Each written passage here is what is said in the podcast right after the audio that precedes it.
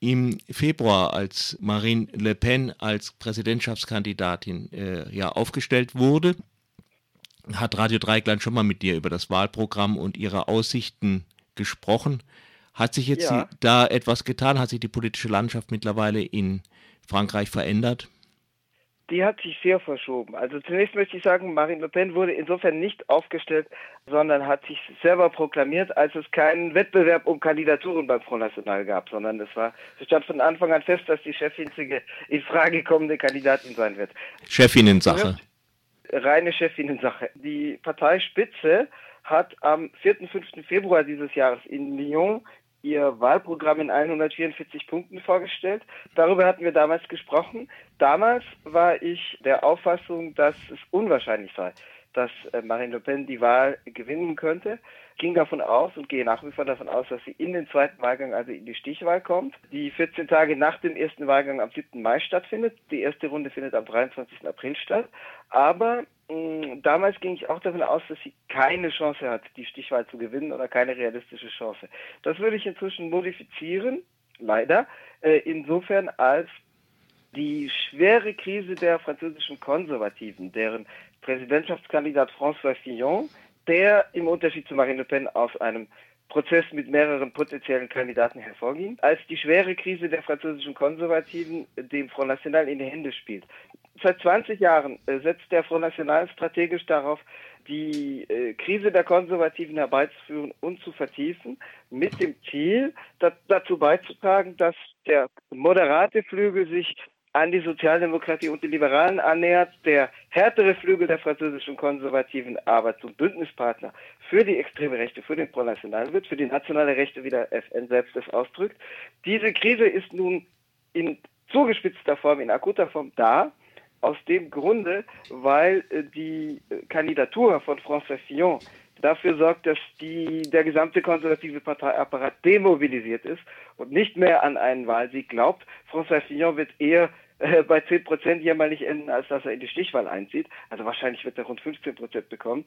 Diese, diese tiefe Krise wird natürlich dem FN in die Hände spielen, weil ein Teil der konservativen Wählerschaft sich mit den Liberalen verbünden wird und für Emmanuel Macron, den früheren Wirtschaftsminister, äh, stimmen wird. Aber ein anderer Teil wird sich eben auch an den Front National annähern.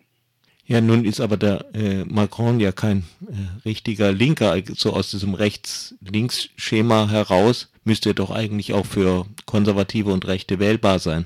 Eben, also für den moderateren Teil der Konservativen, für den wirtschaftsliberalen äh, und auch gesellschaftlich mehr oder minder liberalen Teil ja. Er ist auch kein Linker, sondern Macron selber beruft sich darauf, dass sein Profil et de gauche et de droite sei, also sowohl links als auch rechts. Das ist eigentlich die Antwort auf das, was der FN sagt, weil der FN behauptet, nie de gauche, nie de droite, also weder rechts noch links zu sein, sondern jenseits davon die gesamte Nation zu vereinen. Macron will sich auch nicht im Links-Rechts-Schema festlegen, aber er kann sich eben nicht als weder links noch rechts bezeichnen, weil der Front National das bereits tut. Er gab vor nunmehr über 20 Jahren, 1995, der Parole aus, ni gauche, ni droite français, also weder links noch rechts, sondern Franzose, also national. Aber äh, Macron antwortet darauf, indem er eben sagt, ich bin sowohl links als auch rechts, was zu verstehen ist im Sinne, dass er eine Art große Koalition formieren möchte mit den sozusagen in Anführungszeichen vernünftigen, moderaten Elementen aus der Sozialdemokratie, aus dem sozialliberalen Lager und aus der Rechten. Ein Teil des konservativen Potenzials wird tatsächlich ihm zugutekommen und ihn unterstützen. Die andere große Frage ist eben, was mit dem anderen Teil geschieht. François Fillon wird äh, da er seine Kandidatur ja aufrechterhält. Der äh, Anmeldeschluss für Kandidaturen ist ja abgelaufen am 17. März. Das heißt, die Frage, wer kandidiert, stellt sich nicht mehr. Aber Fillon wird einen Teil dieses Potenzials im ersten Wahlgang bündeln, binden. Aber da er ja offensichtlich im zweiten Wahlgang kaum eine Chance hat, dabei zu sein, äh, stellt sich die Frage, wohin geht dieses Potenzial im zweiten Wahlgang?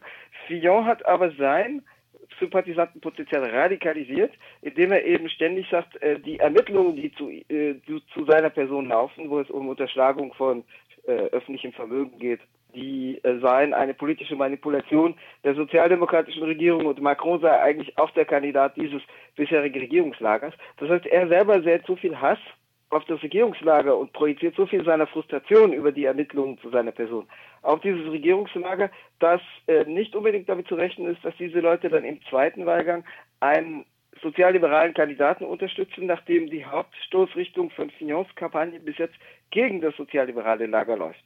Das erinnert mich ein bisschen an die Verteufelung von Hillary Clinton. Aber eine ja. andere Frage, also Papa Le Pen äh, wollte ja auch schon mal Präsident werden. Damals gab mhm. es wohl so eine Le Pen-Verhinderungswahl. Wäre sowas nicht wieder möglich, dass halt sich alle wählen, nicht weil sie jetzt Macron äh, so toll finden, sondern weil sie Le Pen auf keinen Fall wollen. Ist sowas in Frankreich noch möglich?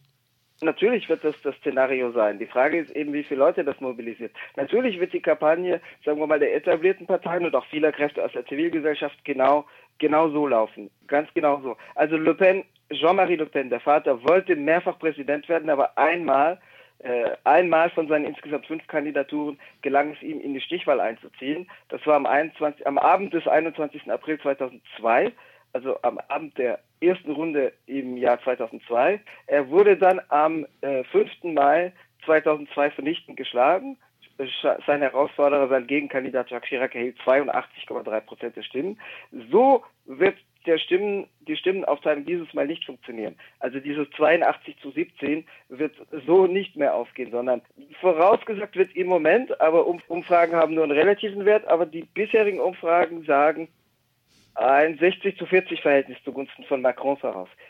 Sollte es je so kommen, was sehr unwahrscheinlich ist im jetzigen Zeitpunkt. Aber sollte es noch einen Wahlunfall geben, sollte es irgendwelche Ereignisse geben, was weiß ich, Attentate, die äh, nochmal die politische Rechte, auch die konservative Rechte nach vorne spülen. Sollte je durch irgendeinen Unfall oder weil irgendetwas noch Macron in den letzten Wochen diskreditiert, Fillon in den zweiten Wahlgang schickten gegen Le Pen, dann wäre das eine Konstellation, die Le Pen gewinnen könnte, weil François Fillon derart hochgradig diskreditiert ist durch seinen rabiat antisozialen Diskurs, der sich auf Margaret Thatcher beruft, was für französische Konservative ein Novum ist, aber auch durch die Vorwürfe, die ihn belasten und die seinen Wahlkampf bisher sehr, sehr stark nach unten gezogen haben. François Fillon macht ja kaum noch Wahlkampf überhaupt zu Inhalten, sondern eigentlich nur noch um, wie er es ausdrückt, seine Ehre zu verteidigen. Das heißt, eine Konstellation, die nicht wahrscheinlich ist, aber die nicht ausgeschlossen werden kann, in der der zweite Wahlgang zwischen Fillon und Le Pen ausgetragen würde, das wäre eine gefährliche Konstellation, auch unter dem Gesichtspunkt, dass der FN ihn eventuell gewinnen könnte. In anderen Konstellationen ist dagegen ein Wahlsieg des FN unwahrscheinlich. Er ist nicht unmöglich. Die tiefe Krise der Konservativen ist das Element, das den FN begünstigt. Aber es ist doch unwahrscheinlich, dass Le Pen sich gegen einen anderen Gegenbewerber durchsetzen wird können. Nun war Marine Le Pen äh, neulich bei Putin. Hat ihr das genützt oder schadet ihr sowas etwa? Das ist die große Frage. Das hängt äh, sicherlich davon ab, äh, bei wem.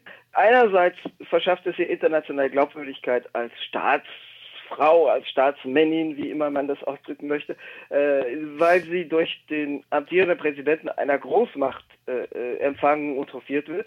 Äh, Putin hat sie anderthalb Stunden lang empfangen. Die ausländischen Medien waren ausgeschlossen, nur russische Medien waren zugelassen. Äh, in russischen Staatsmedien oder staatsnahen Medien wurde Marine Le Pen dann auch hofiert und positiv dargestellt und als äh, Wiederkehr von Jeanne d'Arc, der Jungfrau von Orléans bezeichnet und so weiter. Also einerseits wird sie auf internationaler Ebene hofiert. Es ist der zweite amtierende Staatschef, der sie empfängt. Es hat sie ja zuvor am 20. und 21. Februar die Staatsspitze im Libanon empfangen, der libanesische Präsident Michel Aoun und der Premierminister Saad Hariri. Andererseits ist natürlich Putin kein Sympathieträger in doch bedeutenden Teilen der öffentlichen Meinung, die um die Natur seines Regimes weiß. Die Verurteilung eines Oppositionspolitikers zu tatsächlich symbolischer Haft, aber vor allem die massive äh, Repression gegen die Demonstrationen, die Antikorruptionsdemonstrationen vom vergangenen Wochenende, äh, die äh, tragen natürlich nicht unbedingt dazu bei, dass diese Sympathie, dass dieses Regime nun in breiten Kreisen mit Sympathie beobachtet würde.